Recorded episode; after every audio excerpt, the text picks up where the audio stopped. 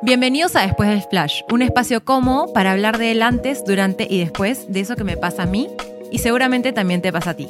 Te invito a mi casa para que conversemos de todo esto que nos une. Bueno, bienvenidos a otro episodio de Después del Flash. Acá estoy con una amiga, influencer, este, creadora de contenido, y la he traído para hablar sobre la amistad. La amistad, porque la considero como una hermana, así que vamos a hablar con Ale Launde. ¿Qué me dices? Antes que nada, gracias por invitarme. Estamos acá con Moco, así que si se chorrea, si pauso, lo que sea, es por eso. Pero aquí estamos.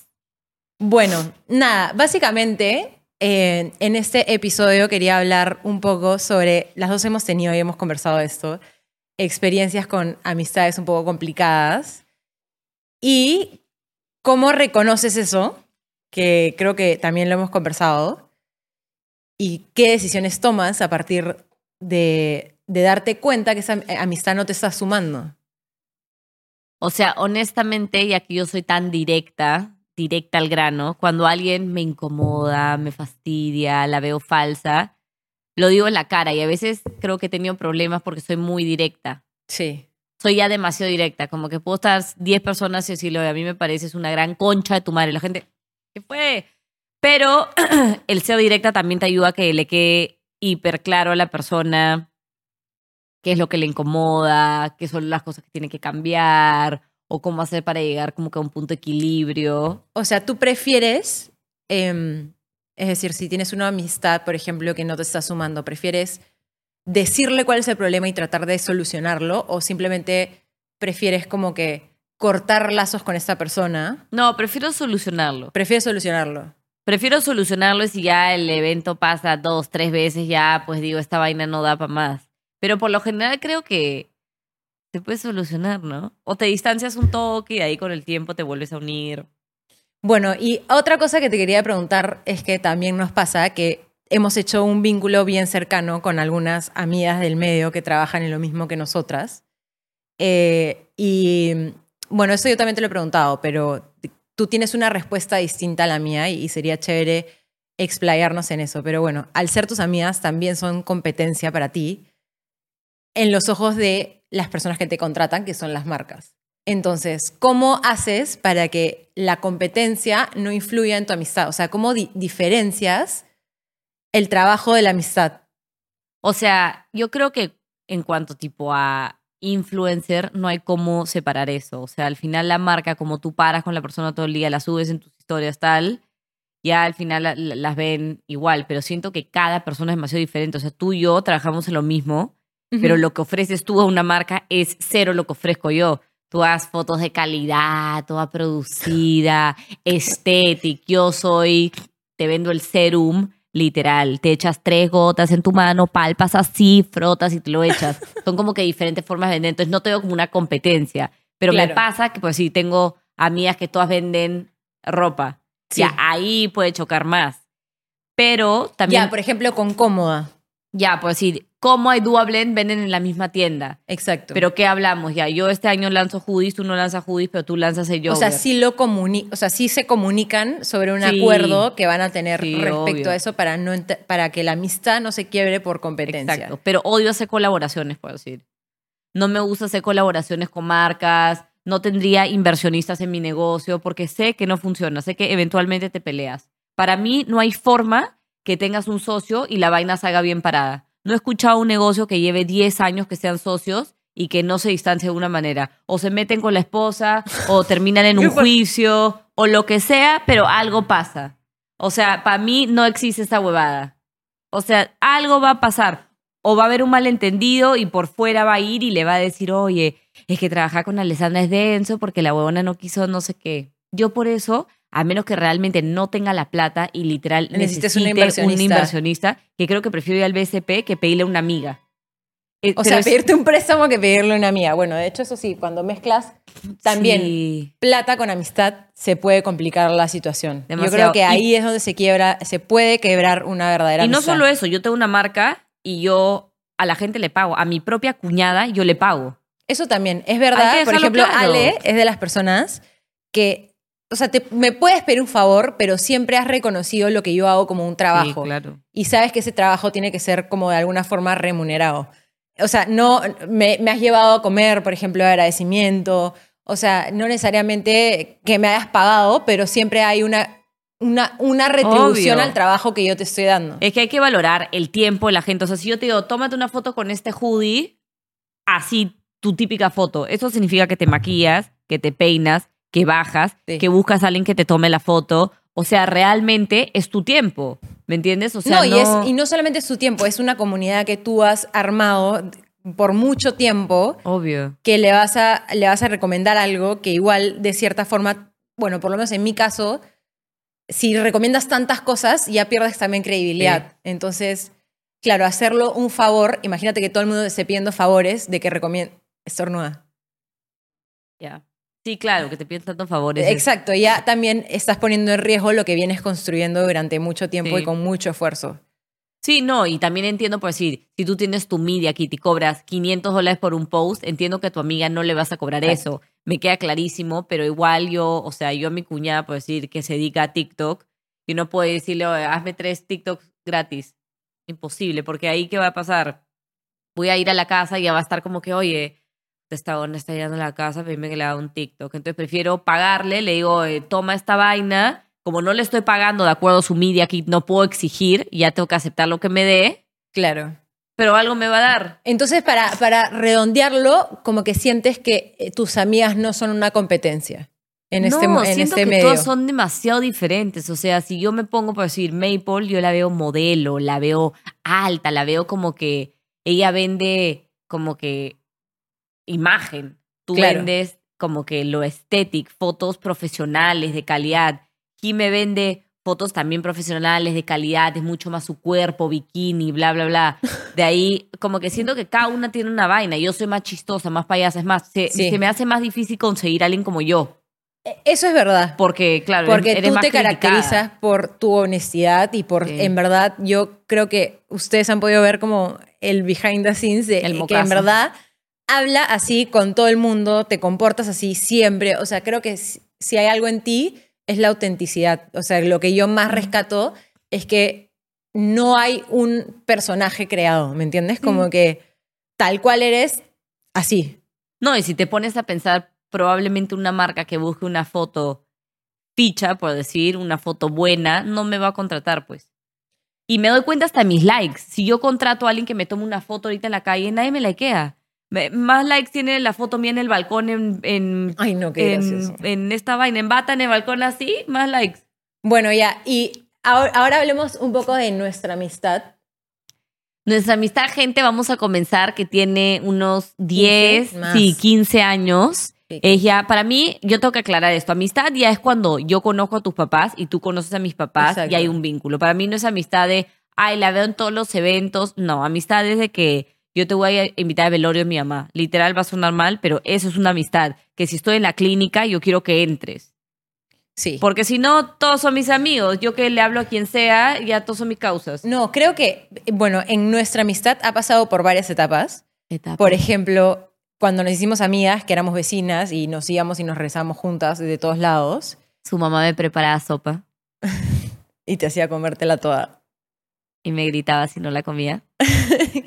Bueno, desde eso hasta has estado, creo que en todas mis etapas de enamoramientos, de pues, yo, yo rompecorazones. creo que hay, hay una etapa cuando Pero hay me un fui break. fuera. Sí, cuando me fui a vivir que te- fuera. cuando te fuiste a vivir afuera, que obviamente eventualmente te distancias porque, bueno, éramos más chivolas. Sí, obvio. Eh, siento que en ese momento tu- de tu vida como que la amistad es un poco como...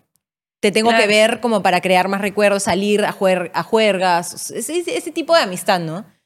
Y bueno, de ahí cuando te regresaste a vivir acá, No, yo creo que nuestra etapa más fuerte era cuando tú vivías en Croacia, que hacíamos FaceTime. Ah, sí.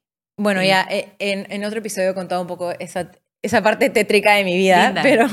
La pasó Este, maravilloso. que dije justo, Ale de la UNDE eh, fue mi terapeuta, porque me acuerdo de llamarla clavado, 10 de la, no, 10 de la mañana en Lima, a decirte ya no sé qué hacer, no pase el tiempo. La pasó maravilloso, fueron unas experiencias lindas. Bueno, eh, y ahí, se, ahí fue un bond bien fuerte y de ahí cuando ya hemos estado las dos acá, Cuando te quedaste varada también. No, pero ya estábamos viviendo las dos en Lima. Ah, sí, eso sí. Ya estábamos viviendo las dos en Lima. Eh, peleas tengo una contigo. Sí, la del aeropuerto. que sí, que está, fue, fue- para mí fue grave, porque obviamente cuando te, o sea, cuando te peleas con una amiga que en verdad no la consideras una hermana, Sí. probablemente no te pases tanto de vueltas a cuando te peleas con una persona que consideras como que mi, mi extensión de amistad, ¿me entiendes? Como Sí, que verdad. parte de, demasiado esencial de mi vida y fue hace dos años. Fue antes de tu matri, porque Yo, cuando- yo no sabía si ibas a venir a mi matrimonio No. religioso. fue como un drama, este, telenovela mexicano. Llegué al matri sin hablarle, pero dije, voy a llegar. Manejé dos horas y media con un corset que se me atravesaba y como película. Tú saliste de la iglesia, yo corrí detrás, fui al Sí. carro y dije, iba a venir. Sí, y para mí eso fue como que, en verdad, muchas pruebas, pero esa fue una prueba de que, eh, o sea, en verdad, puta madre, esta amistad es como, pase lo que pase, como que Pase lo que pase, dos horas y media. vamos a estar como la, la una por la otra, ¿no? Y de ahí eh, La hemos tenido una experiencia reciente también, en, voy a hablarlo, en tu ruptura amorosa. Ah, puntonazo. este, con su ex, eh, yo quería como sea que Alessandra salga de esa relación. Y ese puntonazo fue acá. Y un día llega- llegó a mi casa prácticamente vomitando toda la entrada de mi casa, llorando, y le dije, no, Alessandra, ya no más. Sí, no, me mudé acá, gente. Yo Le- llegué con mis pasaportes, mi laptop, todas mis carteras y le dije, necesito un cuarto. Mamá no se le separó un Sí. segundo mientras que ella lloraba. Y dijimos, ya, nos ponemos a... O sea, ¿qué es lo primero que tengo que hacer para que Alessandra salga de esa relación? Encontrarle un sitio donde ella pueda vivir sola. Y me acuerdo Mm. que ese día nos pusimos a buscar departamentos. Soledad me consiguió mi depa. Y al día siguiente ya tenía departamento para Alessandra, porque sabía que ya, como yo ya había pasado por una relación tóxica, sabía que la Ah, forma más, más fuerte era cortar toda de una. Y tenía mi cuarto. Tenía Ahora cuarto. su, su make-up room era mi cuarto. Tenía todo, todo. ¿Te acuerdas? ¡Qué bestia! Este, Ala. sí, fue, esa época también fue súper fuerte. Y de ahí hemos entrado como en una estabilidad bien. Pero igual todas las semanas hay un drama. O sea, siempre hay un drama. Estoy con la regla, creo que estoy embarazada. Ah, bueno. Estoy hormonal, Iván es un malcriado, Rodrigo acaba de desaparecer. Hay un drama, pues, ¿no? Sí, pero, o sea, a lo que voy es como hemos llegado a un punto en la amistad en el que y creo que ya te entiendo sin que me lo digas. O sea, Sí. yo ya le veo la cara en un evento y yo ya digo, ya, o sea, ya sé hasta lo que estás pensando. ¿Te acuerdas la vez pasada que fuimos a este show? Show. Es que no voy a dar más detalles, pues. pausa, que yo.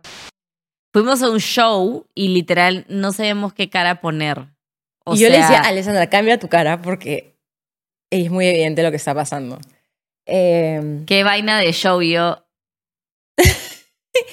y bueno, nada, también... Ah, esa es otra cosa, yo no puedo eh, no, esconderlo. es que no, no finges, pues. No puedo, Eh, Eres muy auténtica. Sí, no. ¿qué Y muy honesta también. Sí. Y si me preguntan, oye, ¿qué, ¿qué es lo que más te gustó?